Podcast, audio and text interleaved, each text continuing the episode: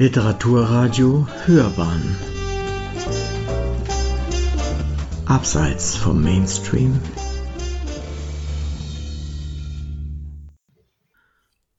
Literaturkritik.de Protokoll eines Gedankenentzugs. Yoko Ogawas Insel der verlorenen Erinnerung ist eine Hommage an Anne Frank und ein labyrinthisches Rätselkonstrukt. Eine Rezension von Lisette Gebhardt. Ogawas früher Roman wurde partiell vom Tagebuch Anne Franks inspiriert und beabsichtigt eine literarische Fantasie über Sprache, Erinnern und Identität. Heute schätzen vor allem amerikanische Rezipienten das Buch als Kritik des gegenwärtigen Autoritarismus. Der japanische Originaltext Hisoyaka Nakesho Geheime Kristallisation entstand 1994. Doppelte Prophetie die Schilderung gesellschaftlicher Umbrüche und einer Naturkatastrophe in Insel der verlorenen Erinnerung korrespondiert mit der Situation Japans im Jahr 1995. Damals war es zu einer zweifachen Erschütterung gekommen. Am 17. Februar ereignete sich das Erdbeben von Kobe. Am 20. März der Saringas-Anschlag der neureligiösen Gruppierung Aum Shinrikyo. Im Gefolge der Terrorattacke inmitten der Metropole schwand das Gefühl, das Land und seine Einwohner blieben von den Atrozitäten der restlichen Welt verschont. Der sogenannte japanische Sicherheitsmythos Anzan Shinwa erlitt einen Einbruch 25 Jahre nach der Erstveröffentlichung stieß der Roman in der 2019 veröffentlichten englischen Übersetzung auf große Resonanz, erzählt er doch in merkwürdiger Koinzidenz von der Ankunft eines Tsunami und von einer freudlosen Kontrollgesellschaft.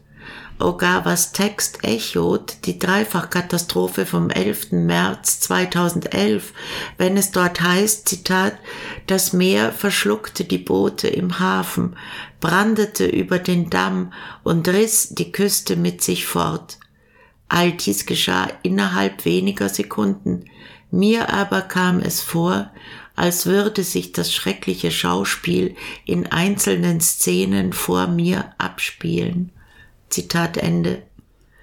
Die düstere Atmosphäre, das Auskundschaften von persönlichen Informationen bis hin zur Genetik des Einzelnen und das unbarmherzige Vorgehen der Polizei, die die Befehle einer totalitären Regierung umsetzt, schienen globale Tendenzen des jungen 21. Jahrhunderts zu echoen, in dem sich Machthaber und Entscheider mit Minikriegen, Drohungen, digitalen Datensammlungen, Freiheitseinschränkungen und anderen offenen oder verdeckten Attacken über die Bedürfnisse der Bevölkerungen hinwegsetzten. Der für den anglophonen Raum gewählte Titel The Memory Police fördert eine solche Rezeption, während der Liebeskind Verlag für die deutsche Fassung die verbindlichere Überschrift Insel der verlorenen Erinnerung bevorzugt. Wo Erinnerungen verboten sind. Schauplatz der Geschehnisse ist eine namenlose Insel, auf der das politische System scheinbar völlig willkürlich Dingen die Existenzberechtigung abspricht und diese dann, wohl weil die Untertanen die Anordnungen ohne Widerstand hinnehmen, in der Tat verschwinden. Es handelt sich zunächst um Gegenstände wie Kalender, Hüte, Briefmarken, Brechbohnen, die Vogelwarte, die Fähre, Früchte, Parfum und Fotografien. Ist die Auslöschung beschlossene Sache, trennen sich die Inselbewohner sofort von den Objekten und haben sie bald darauf völlig aus ihrem Gedächtnis verbannt. Auch Erscheinungsformen der Natur wie Vögel und Blumen werden Opfer eines aus der Machtvollkommenheit der Diktatur erwachsenden negativen Prinzips. Die Erinnerungspolizei überwacht die schnelle Entsorgung und das korrekte Vergessen. Einigen Menschen ist es jedoch gegeben, das Entschwundene in ihren Gedanken aufzubewahren. Diese Personen werden von den Ordnungshütern ausfindig gemacht und deportiert. Erzählerin der Geschichte ist eine Romanschriftstellerin, deren wissenschaftlich arbeitender Vater, ein Ornithologe, früh starb. Die Mutter, eine Bildhauerin, wurde verhaftet, als die Protagonistin noch ein Kind war und kam, wie man schließen kann, während der peinlichen Befragungen zu Tode als ihr Verlagslektor, der zu den einschlägig Talentierten zählt, unter Verdacht gerät, beherbergt die Hauptfigur ihn in einer eigens angefertigten Geheimkammer in ihrem Haus. Gemeinsam mit dem alten Mann, der ihr bei der Einrichtung des Verstecks half, trifft man sich dort manches Mal in geselliger Runde mit bescheidenem Festessen und Gesprächen unter Gleichgesinnten, stets auf der Hut davor, entdeckt zu werden. Die junge Frau, die Diktatur, das Schreiben. Ogawa gelingt es ausgezeichnet, das Bedrohliche des Regimes auf der Insel einzufangen. Entscheidend trägt zur Stimmung der Unsicherheit und Angst bei, dass die Bevölkerung desinformiert bleibt. Offiziell wird auf die Geheimhaltungspflicht gepocht. Viele Annahmen gründen sich nur auf Gerüchten. Mindestens seit 15 Jahren treiben die Machthaber ihr Unwesen, überlegt die Protagonistin. Für alle gilt, man solle in der Öffentlichkeit nicht über heikle Themen sprechen, damit die uniformierten Spähtrupps mit ihren blitzenden Abzeichen am Revers keinen Grund zum Zugriff fänden. Schilderungen der Enge des Verstecks, Exkurse zu kleinen, schönen Festen sowie Berichte über Razzien und Deportationen knüpfen an das Tagebuch der Anne Frank an, eine wichtige Quelle der Inspiration, wie Ogawa in Interviews verrät. Wohin Arretierte gebracht würden, wisse niemand. Zitat. Die Verhafteten wurden einer nach dem anderen auf die mit Planen verhängte Ladefläche des Lastwagens gestoßen. Die Waffen waren die ganze Zeit auf sie gerichtet. Als letzte war das Mädchen dran, das seine orangefarbene, mit einem Teddybär bestickte Tasche auf die Ladefläche warf. Zitat Ende obwohl das Netz der Überwachung engmaschig ist und die Resignation in der Bevölkerung groß, die Inselbevölkerung hatte sich längst an Verlust gewöhnt, spekuliert man über eine Gruppe im Untergrund, die für die zur Erinnerung fähigen und ihre Familien Orte der Zuflucht bereithielten. In einer vergleichsweise ruhigen Situation lebt zunächst die Schriftstellerin, die über ein Haus verfügt. Sie sucht ihren Lektor öfters im Verlag auf, um sich mit ihm über ihren vierten gerade im Entstehen begriffenen Roman auszutauschen. Als der Lektor sich in besagte Geheimkammer zurückzieht, wächst die Furcht der Autorin enttarnt zu werden und ein ähnliches Schicksal wie ihre Mutter zu erleiden. Kurzfristig wird der alte Mann plötzlich verhaftet. Die junge Frau sucht die Behörde auf, damit sie sicher sein kann, dass ihm nichts geschehen ist. Im Zimmer des Beamten fordert man die Abgabe einiger persönlicher Daten und nötigt ihr einen seltsamen Tee auf. Zitat Es roch wie ein Haufen vermodernder Blätter im Wald. Der Geschmack war erträglich aber es erforderte Mut, dieses Gebräu hinunterzuschlucken, denn ich war mir ziemlich sicher, dass es irgendeine Substanz enthielt, eine Substanz, die mich betäubte, um mir Geheimnisse zu entlocken oder meine Gene zu entschlüsseln. Zitat Ende.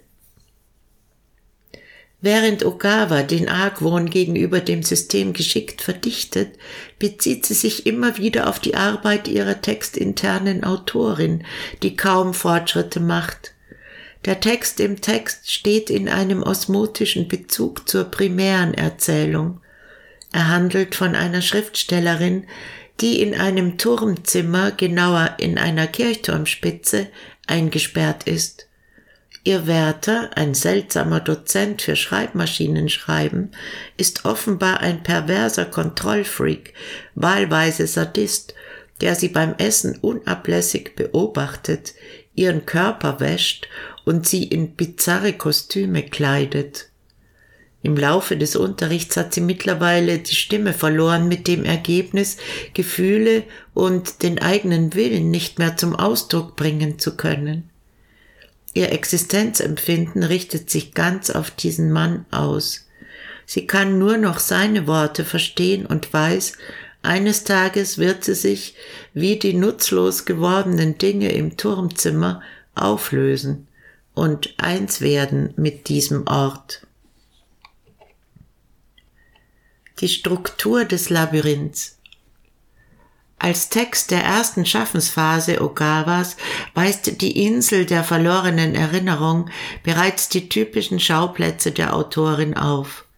Im Bereich der Motive und Szenarien sind dies die räumliche Begrenztheit und die herrische männliche Figur, die über die weibliche gebietet, die typische Ogawaeske Psychodynamik. Die Struktur des Romans ist verzweigt, was für die Literatur der frühen 1990er Jahre kennzeichnend ist, einer Zeit, in der man komplizierteren künstlerischen Konstruktionen, hintersinniger Mehrdeutigkeit, sanfter Ironie und der literarischen Anspielung auf historische Stoffe noch viel abgewinnen konnte. In den 1990ern war die Fantastik japanisch Ganso Bungaku, zu der man die Insel der verlorenen Erinnerung rechnen kann, ein äußerst beliebtes Genre. Bis heute blieb die Sparte vor allem bei Autorinnen die literarische Tonart der Wahl. Ogawas Texte entfalten sich auf der Basis von sorgfältigen, ihren eigenen Reiz entwickelnden, sonderbaren Gestaltungen von Räumen, in denen die Ereignisse stattfinden. Im Fall des vorliegenden Romans beinhaltet das Umfeld, das heißt der Erzählraum der Hauptnarration, Inselversion, als wesentliche Orte die Insel, die alte Fähre, das Haus der Protagonistin, die Vogelbeobachtungsstation des Vaters, die Werkstatt der Mutter und die geheime Kammer. Im sekundären Text im Text Turmversion erscheint als die zentrale Lokalität die gefängnisartige Kirchturmspitze. Nicht zufällig besitzen die Örtlichkeiten ein gewisses Eigenleben mit merkwürdigen Absorptionsfähigkeiten, die sie als psychische Zentren ausweisen. Offensichtlich ist die Referenz auf Anne Franks Tagebuch, wenn Ogawa die Themen Überwachung und Deportation in einem totalitären Regime aufgreift oder von Razzien, Bücherverbrennung, Passierscheinen und Helfern, die die Verfolgte verstecken, erzählt. Erwähnung findet zudem das bekannte Zitat aus Heinrich Heines Tragödie Almansor 1823, die die spanische Vernichtung islamischer Bücher theologischen, philosophischen, historischen und naturwissenschaftlichen Inhalts mit Ausnahme von Medizin im Jahr 1499 kritisiert. Wo man Bücher verbrennt, verbrennt man am Ende auch Menschen unterhalb der historisch-komparatistischen Dimension verlaufen nun persönlichkeitspsychologische und allegorische Deutungslinien, das Motiv der verschwundenen Dinge bis hin zur Selbstauflösung der berichtenden Instanz, die sich schließlich auf beiden Textebenen vollzieht, entspricht einem psychiatrischen Krankheitsbild im Falle des sogenannten Gedankenentzugs, einem Symptom der Ich-Störung, erlebt der Patient eine Fremdsteuerung. Sie manifestiert sich als subjektives Fehlen von Gedanken, was in Form eines Wegnehmens zu geschehen scheint. Auch dem psychoanalytischen Schema nach wäre die Konstellation Frau, alter Mann, Lektor ergiebig. Das weibliche Selbst, die Schriftstellerin, deren männlichen Seelenanteil Animus der Lektor darstellt, während der alte Mann die handlungsfähige Rationalität, das heißt positive selbstschützende Kräfte verkörpert. Er stirbt gegen Ende des Romans, bevor sich das Ich der Frau desintegriert. Als allegorische Ebene innerhalb der Dystopie einer zeitlosen Diktatur ergäbe es Sinn, wenn sich das Verschwinden bestimmter Dinge auf Lebensstile, Professionen und Institutionen bezöge. Das Verbot der Fähre entspräche dann einem Reiseverbot, das das Regime verhängt. Das Verbot von Parfum einer Untersagung von Luxus. Das Verbot der Rosen dem Verbot von Schönheit und Poesie. Das Verbot der Vogelwarte dem Verbot von Naturwissenschaft. Das Verbot der Arbeit der Mutter dem Verbot von bildender Kunst. Wird schließlich der Roman verboten, schafft man damit die Literatur und mit dieser die Erinnerung durch Aufzeichnung ab. Konsequenterweise vernichtet eine solche Verbotsorgie die Existenz der Menschen, aber am Ende wohl auch die des Regimes. Ein Plädoyer für Freiheit, Kunst und Wissenschaft? Um den Blickwinkel erneut vom systemischen zum Innenleben der Person zu wechseln, eine selbstironische Lesart empfindet die Situation einer Autorin mit Lektorenneurose nach ob Ogawa auf die Heine nicht angenehmen Eingriffe des damaligen Regisseurs in das Theaterstück Al-Mansor hinweist, der als strenger Lektor den Dichter kujoniert und den Text in zwei Akte unterteilt, bliebe nur Spekulation. Im Sekundärtext Turmversion gewinnt der Lektor mit seiner Allmacht und mechanistischer Präzision der die Stimme der Autorin in seine Gewalt bringt, die Oberhand.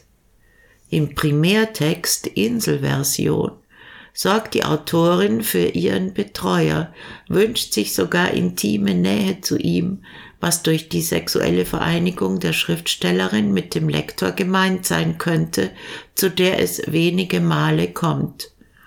Zum Beispiel übernachtet die Protagonistin in der Geheimkammer, als beide nach der Razzia im Haus unter Schock stehen und dringend des Trosts bedürfen. Eine umfassende Allegorie des Schriftstellerdaseins legte die Variante nahe, in der das Ich der Schaffenden in den Text eingeht oberste Haut der narrativen Zwiebelkonstruktion bildete zuletzt noch die molekularbiologisch-kosmologische Interpretation. An einer Stelle des Romans ist die Rede davon, dass die Inselbewohner kaum etwas hervorbringen könnten, das es mit den verschwundenen Dingen aufnehmen könnte.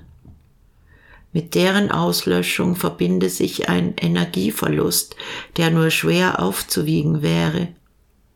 Die Insel der verlorenen Erinnerung beschriebe dieser These nach eine Zunahme der Entropie, die von der Zerstörung der Ordnung bestehender geordneter Strukturen profitiert. Jedes Objekt absentiert sich, um nur noch die Kälte und Schwärze des Nichts zu hinterlassen aus der Kraft des Herzens, einer sich stets neu generierenden kosmischen Energie, speist sich dann wieder neues Leben.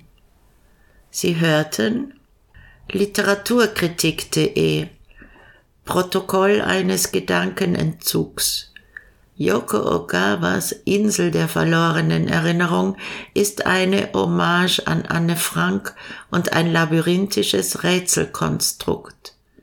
Eine Rezension von Lisette Gebhardt. Sprecherin Susanna Bummel-Vohland.